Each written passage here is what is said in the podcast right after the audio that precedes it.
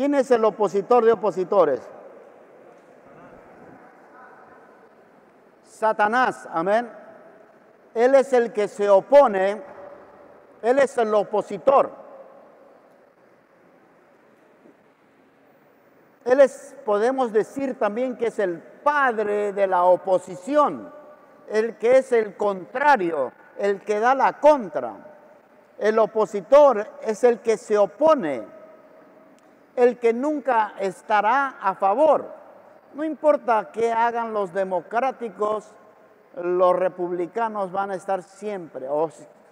no importa lo que hagan los de la derecha, si hagan algo bueno, resuciten a un muerto, los de la oposición, los contrarios, van a estar en contra de él porque lo resucitó. Entonces siempre el opositor, su trabajo es oponerse, su trabajo es no dejar que tú te levantes bajo ninguna razón y motivo. Nosotros nos queremos levantar económicamente, queremos levantarnos, estudiar más, poder ser mejores, queremos levantarnos vistiéndonos quizás un poquito mejor, queremos mejorar haciendo cualquier cosa por nuestros hijos, haciendo algo especial, pero el opositor siempre, no importa qué tú hagas, no importa qué tan cosa buena hagas, el opositor siempre será el opositor, siempre se opondrá. Esa es su naturaleza. Su naturaleza es y será estar en, contra, no importa qué. Amén. No importa qué. El, el opositor del reino de los cielos, el opositor de Dios, el, opositor de la iglesia, el opositor de todo aquello que es creyente, de toda persona creyente, el opositor es Satanás. Amén. Siempre, nunca te va a aplaudir, nunca te va a felicitar y te va a decir, qué bien, ¿no? Qué bien que estás haciendo esto. Siempre va a encontrar la manera de rebajarte siempre va a encontrar la manera de golpearte para bajonearte porque su sistema de conversación es siempre lo contrario. Entonces el fin del opositor es oponerse, con el fin no solamente de oponerse, sino de apoderarse. Se opone para apoderarse y tomar control de tu vida de tus planes, de tus designios y de acuerdo a lo que tú tienes. Entonces, si tú tienes algo muy especial, Él se va a oponer. ¿Para qué? Para traerte abajo, desestabilizarte. Pero no es para que, porque no es para ti, sino que trata de robar lo que tú, lo que es tuyo, para adueñarse de ello. Pero el diablo nunca va a poder adueñarse de algo que le pertenece al Hijo de Dios. Nunca va a ser hijo de Dios, Satanás, pero es un opositor. Pero sí se, opone para autoproclamarse más bien dueño de ti, dueño y señor de lo que tú tienes. Amén. Entonces, los que se oponen siempre tienen un, lenguaje diferente. Siempre van a tener un lenguaje diferente. Nunca va a estar dentro de la visión que tú tienes.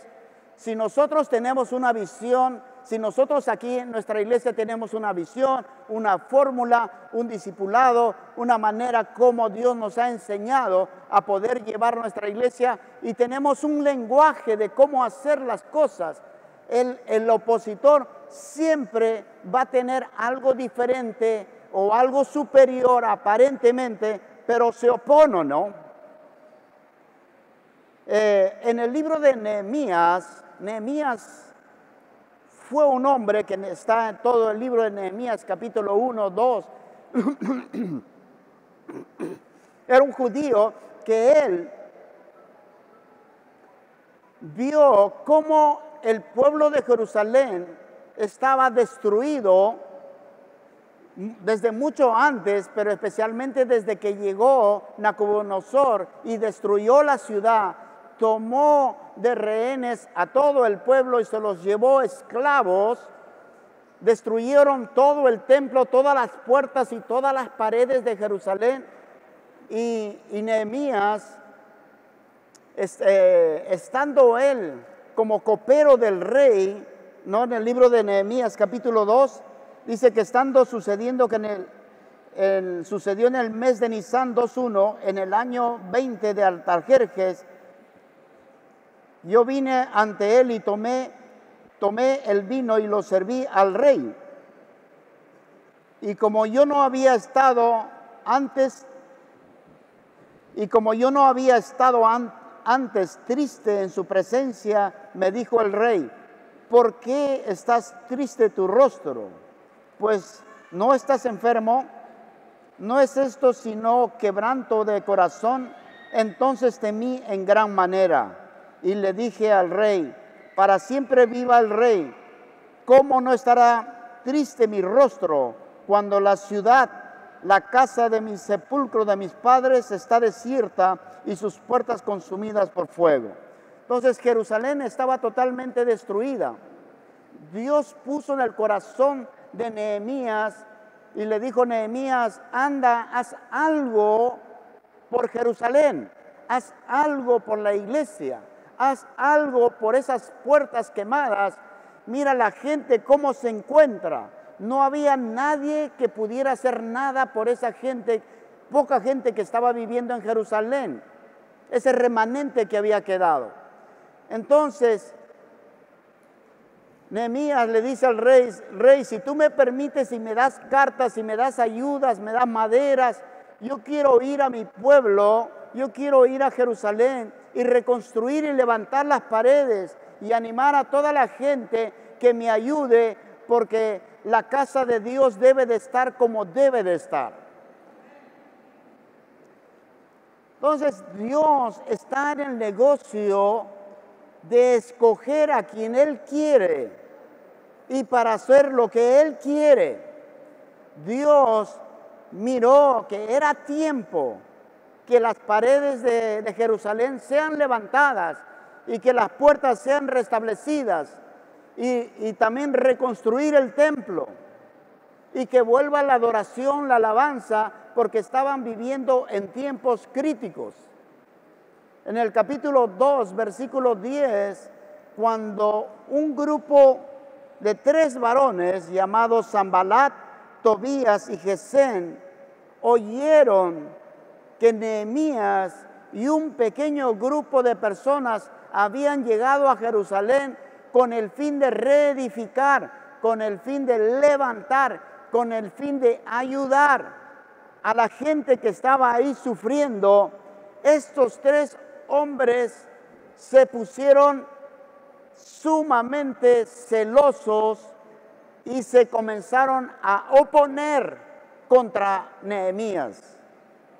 Dice en el verso 10, dice, pero oyéndolo Zambalat Eronita y Tobías el siervo de Amonita, les disgustó en extremo que viniese alguno para procurar el bien de los hijos de Israel. Amén. Estos tres hombres se estaban oponiendo a que se haga algo por Israel, por los hijos de Dios que estaban en sufrimiento o estaban en extrema pobreza ahí. Estos tres enemigos eran enemigos de Dios, eran enemigos de la obra de Dios y eran enemigos de lo bueno. Entonces ellos dijeron, no, no está bien que esta gente venga a ayudar. ¿Qué de malo hay de ayudar a alguien? ¿Verdad? Especialmente si están sufriendo una gran, un gran hambre. Están sufriendo de que no pueden levantar porque cada vez que levantan viene el enemigo y los tumba para abajo. Quieren levantar un ladrillo, vienen y los destruye. Están queriendo sembrar y tener grandes cosechas, vienen y le roban todas sus cosechas. Comienzan a criar ganado y vienen otra vez y le quitan sus ganados. Entonces Nehemías y Dios también a veces no quiere que nosotros suframos y nos manda ayuda. Amén. Dios nos manda ayuda porque nos ama. Porque quiere lo mejor para nosotros.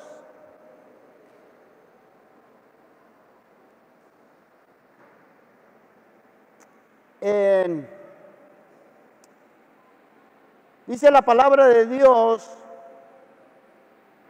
que Él nos escogió a nosotros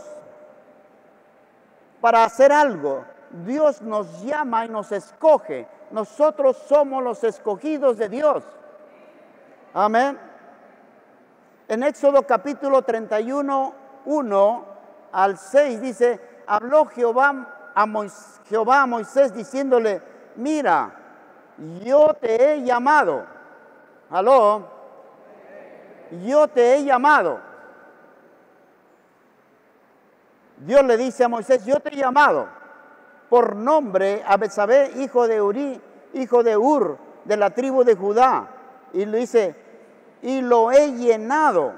Dios te llama, Dios te llena del Espíritu Santo, en sabiduría y inteligencia, en ciencia y en todo arte.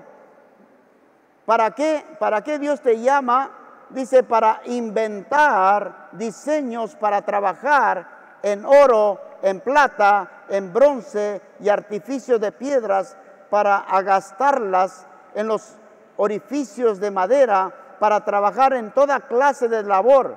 He aquí que yo he puesto con él a, a Oliab, hijo de Aizamac, de la tribu de Dan, y he puesto sabiduría en el ánimo de todo sabio de corazón para que hagan todo lo que yo he mandado. Cuando Dios te escoge, Dios te llama, te escoge, te prepara, te equipa, te da dones, te da capacidades, te da ah, para que tú puedas hacer lo que Él quiere que tú hagas y para que tú seas la persona indicada para hacer el cambio dentro de lo que Dios quiere cambiar. Amén. Entonces, hay una palabra que dice en Juan 15, 16, no me elegiste vosotros a mí, tú no me elegiste a mí, sino que yo te elegí a ti. Yo te elegí a ti, tú eres uno de mis elegidos. Y yo te he puesto para que vayas y lleves fruto y vuestro fruto permanezca para que todo lo que pidáis en el nombre de mi Padre o sea hecho. Entonces yo te he escogido, yo te he llamado para que tú seas mi elegido. Entonces Dios sabe y entiende correctamente a quién está llamando. Dios sabe exactamente a quién está escogiendo y Él tiene el poder para escoger a quien Él quiera. Dios tiene el poder para ungir a quien Él quiera ungir. Dios no te pide permiso para ungir a tal hermano o a tal hermana. Dios nos ha puesto a mí y a mi esposa como pastores, así, así te moleste a ti. Si Dios nos ha puesto, entonces Él es el quien realmente responsable de nuestras vidas. Hello.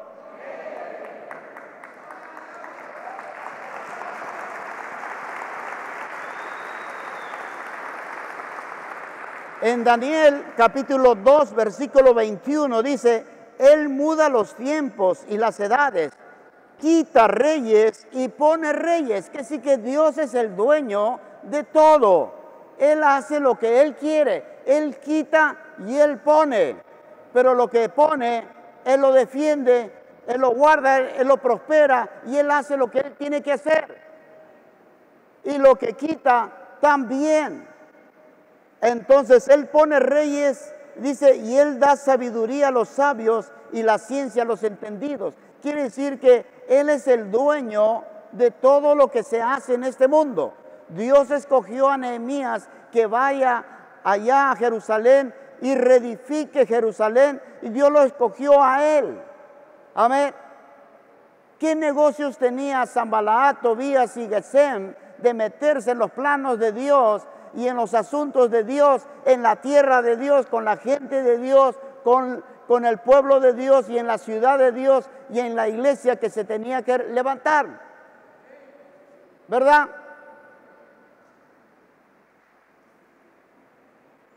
En 1 Samuel 2.8 dice, Él levanta del polvo al pobre.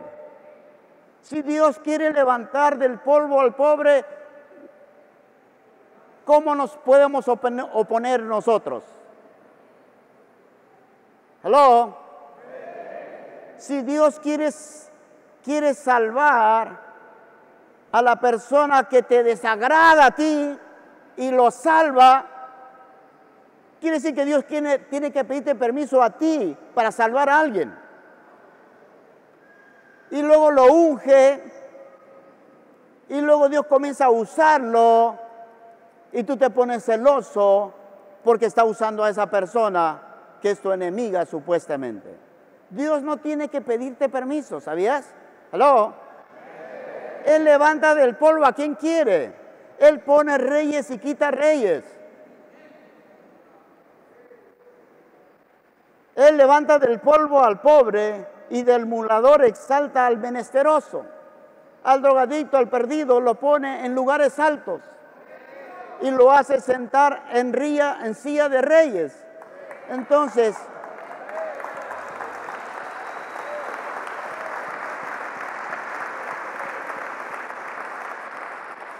dice, y lo hace sentar con príncipes y heredar el sitio de honor. Entonces, si Dios tiene ese don, esa capacidad, si Dios es el dueño de todo, ¿por qué nosotros debemos de ser los opositores entre nosotros? El diablo sí puede ser un opositor, pero no nosotros. ¿Aló?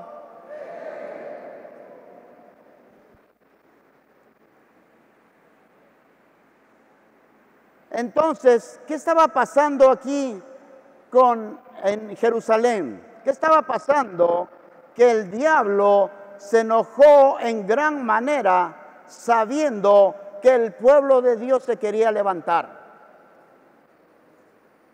Pero no es que él se quería levantar, sino que el Señor lo quería levantar del polvo de donde estaban. Quería darles un nuevo templo.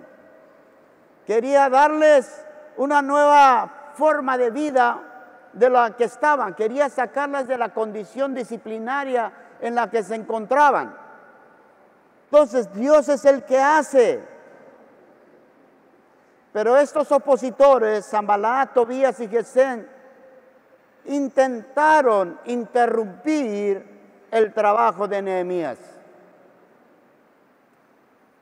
Hicieron una y muchas veces las formas y las maneras de parar de cesar hablando mal de ellos, atrayendo gente para irse contra ellos, levantando falsos y de todas las maneras intimidándolos, diciéndoles, ¿qué van a hacer ustedes? ¿Acaso van a poder construir y reconstruir tremendos muros? ¿Acaso ustedes tienen la tecnología para poner nuevamente las puertas y tienen todo lo que necesitan, no lo tienen.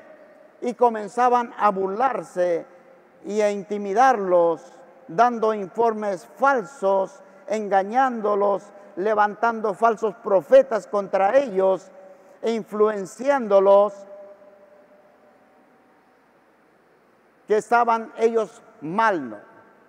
Entonces los esfuerzos de Zambalat y Tobías de Getsem fueron inútiles Hello.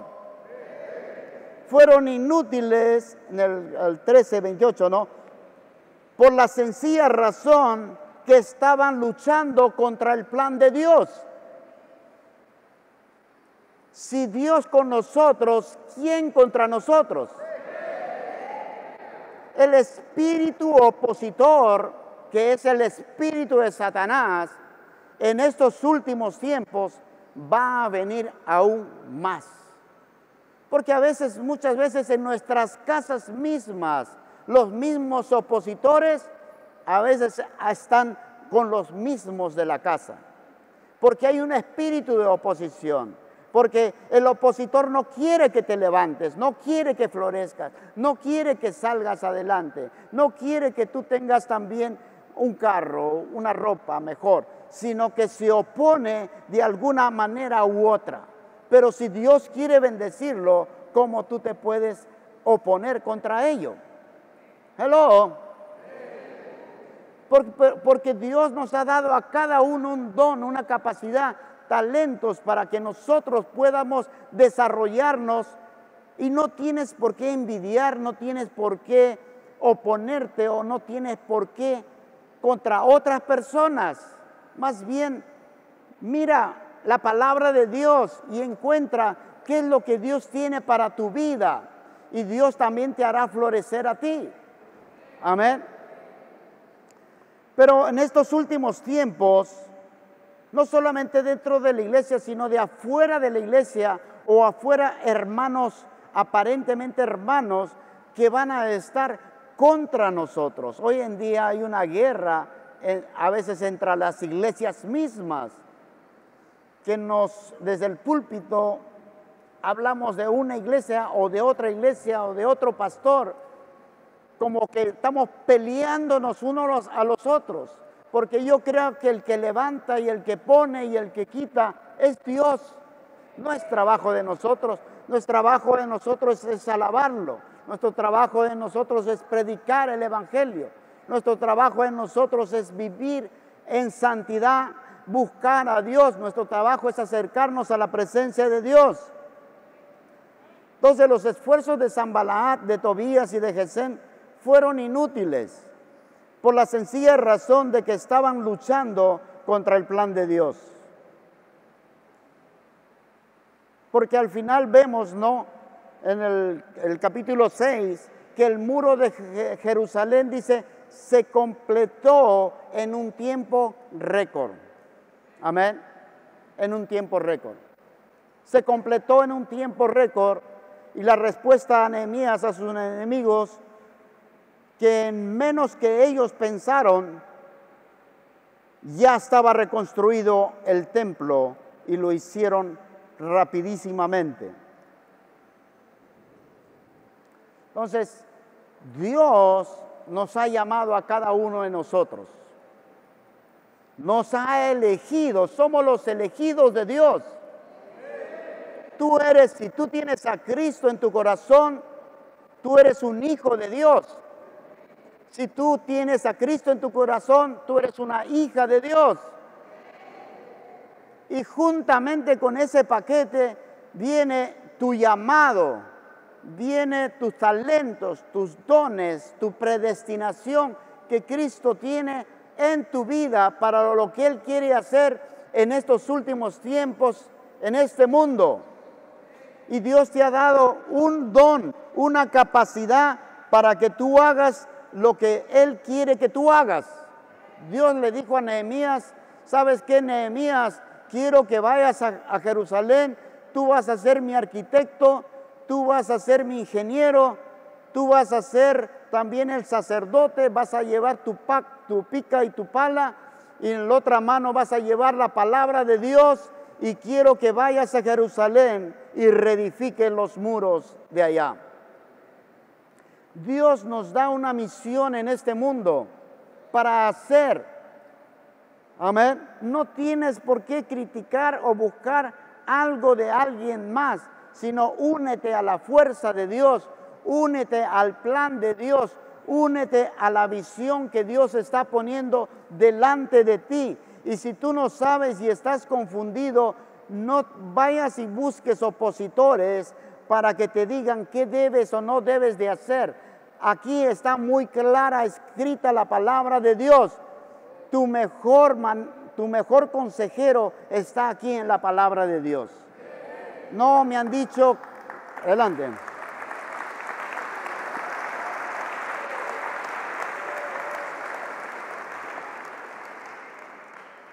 A mí me han hablado y me han dicho que esto y esto, que el pastor, que la iglesia tal y que los hermanos tal. Y siempre estamos en cuentos y en chismes. Si tú no estás seguro de lo que se te enseña, de lo que se te predica, pues tienes una Biblia. Amén. Y esta no te va a engañar. No te va a engañar. Aquí está la verdad. Y lo que tú oigas confirmará, será confirmado por el Espíritu Santo. Y si tienes el Espíritu Santo, te guiará, dice, a toda verdad. Y te, te enseñará qué debes de hablar y qué debes de hacer y traerá convicción a tu corazón si estás bien o estás mal. Entonces no podemos estar perdidos porque tenemos la palabra de Dios. No, pues yo no voy a dejar que ningún hombre me engañe. No, pues por eso está la palabra de Dios.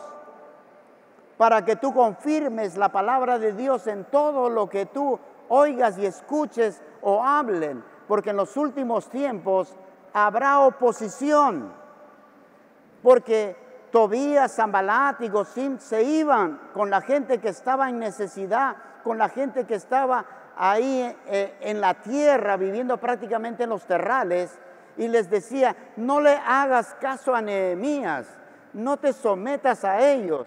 Ellos están aquí por unas razones políticas y estaban en contra de lo que Dios ya había ordenado que se haga si Dios está diciendo, está diciendo que algo que se haga, entonces tenemos que hacer lo que Él nos diga y no lo que nosotros creamos que debemos de hacer.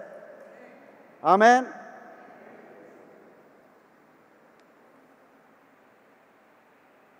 Ah, a ver, ¿qué más dice acá? Entonces, cuando Dios quiso ungir a Nehemías que lo, que lo hiciera, quiso ungir y escogió, no hay nadie que lo pudo detener a ellos. Entonces, si Dios quiere levantar, ¿quién se puede oponer? Si Dios unge a tal persona, ¿quién puede desungir a esa persona?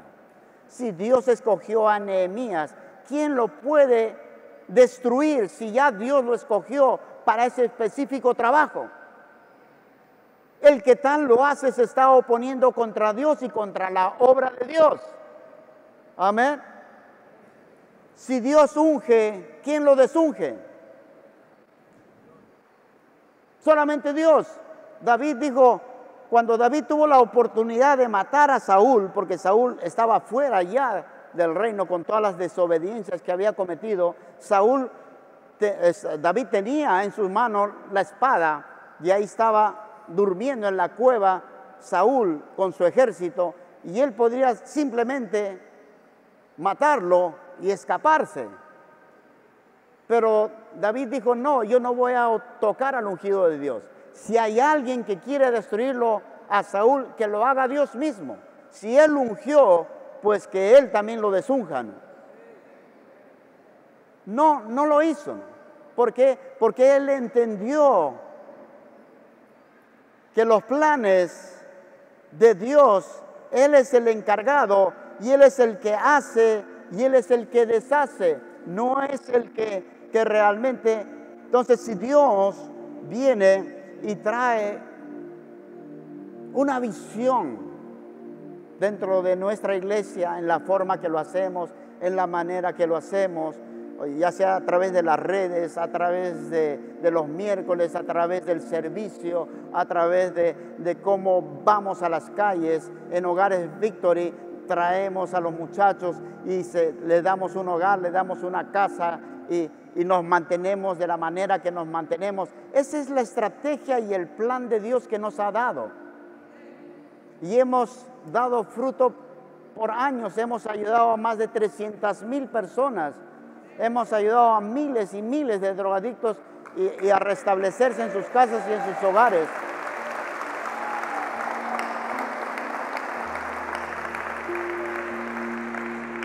Entonces, si alguien quiere destruir la forma o la manera, tendrá que hacerlo Dios, porque Él me lo dio a mí.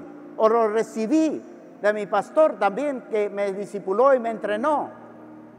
Pero no podemos destruir algo que Dios está construyendo. Si tú ves un hermano, una hermana y que está construyendo Dios en ello, entonces no podemos destruir. Más bien tenemos que animar a que prosigan hacia adelante. Tenemos que ayudar a que encuentren su camino. Tenemos que seguir predicándoles y ayudándoles a que logren ese objetivo. Si Dios estaba con Nehemías, ningún otro podría meterse dentro de esos planes, porque la obra es de Dios y era de Dios. Amén.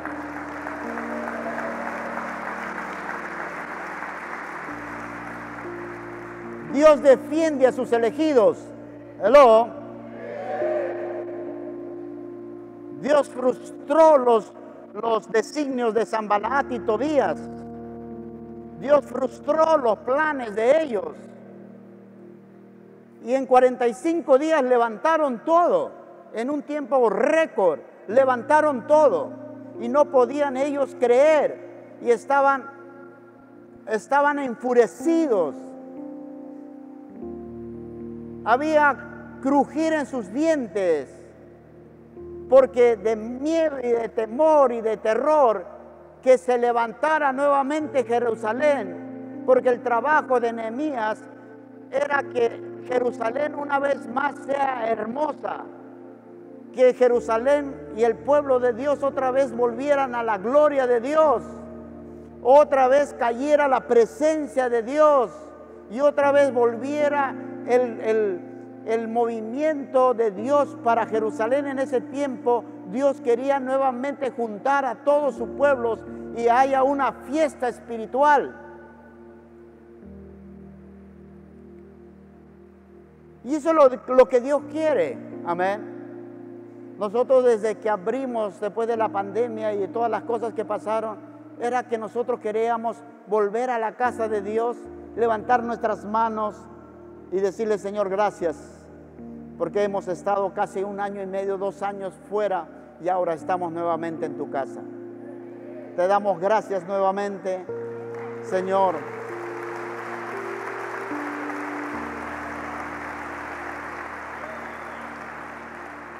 Estamos contentos. Hemos venido aquí a tu casa a limpiarla.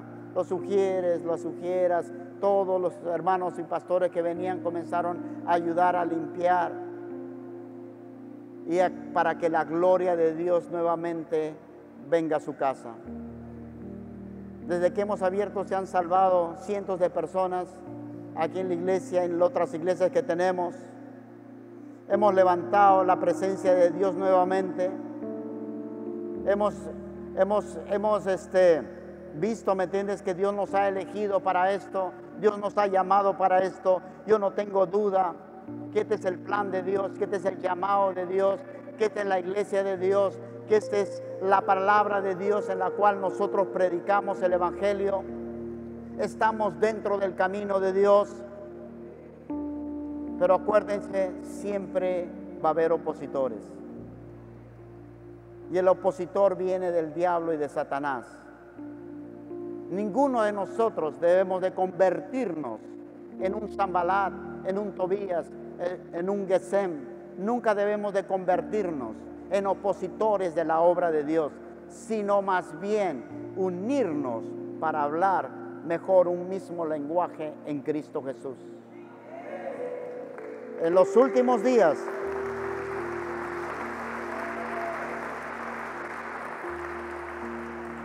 en los últimos días vendrá el opositor de opositores que es Satanás. Y él se declarará y se manifestará como el opositor de Dios, como dice en Tesalonicenses, que él manifestará su oposición contra el reino de Dios. Dice, el cual se opone y se levanta contra todo lo que se llama Dios. Amén. Si tú crees en Dios, crees en Cristo Jesús y en el Espíritu Santo, y yo también lo creo, estamos en el mismo equipo. No, estamos en un equipo diferente. Hoy en día hay tantos haters, ¿no? Que critican y critican y critican. Sí, Dios levanta del polvo y del muladar a quien Él quiere. Dios sacó a David de ser un pastor de ovejas y lo puso como rey. No puso a una persona perfecta, lo puso a un ser humano que lo ungió. David cayó en fornicación, mandó a matar a un hombre, cometió sus errores como hombre, pero Dios quiso ungir a ese joven. Entonces, si Dios levanta a alguien, ¿quién eres tú para traerlo abajo? El único que puede traerlo abajo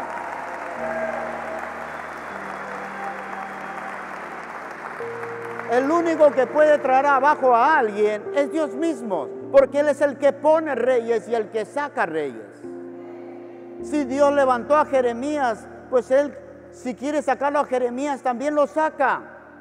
Dios lo puso a, Jerusalén y le dio la gloria edificando un templo y luego después destruyó el templo porque habían pecado, habían hecho, pero Dios los, los bendijo y vivieron en la gloria y vivieron, se manifestaron, vieron a Dios cuando salían de Egipto, vieron la gloria de Dios, vio cómo el, el mar se abrió. Y luego después los castigó, ¿no? Entonces Dios es el que pone y el que saca. ¿Quién eres tú? ¿Acaso eres Dios? Pero el único opositor es el diablo, es Satanás que en los últimos tiempos, dice la palabra de Dios, que este opositor se manifestará. Dice que nadie os engañe de ninguna manera, porque no vendrá sin antes que venga la apostasía y se manifieste el hombre de pecado, el hijo de perdición. Que son ellos sí son opositores. Ellos van a declarar públicamente que están contra Dios, que están contra el Espíritu Santo, contra el mover de Dios pero nosotros somos hijos de Dios. Si tu hermano está débil, ora por él. Si tu hermano ha caído, pues levántalo, ora por él. Si no es como tú, pues bueno, gloria a Dios porque Dios te ha dado a ti algo especial. Así es que en esta en esta noche o en esta mañana abramos nuestro corazón a Cristo Jesús. Que simplemente somos hijos de Dios, escogidos por Dios mismo. Y todos hemos sido sacados de la misma cantera del pecado. No hay los pecadores de San Juan del Urigancho o de Miraflores o los pecadores de acá o de allá. Todos somos pecadores. Todos estábamos perdidos. Todos estábamos en la inmundicia y en su gracia y en su amor Dios nos rescató.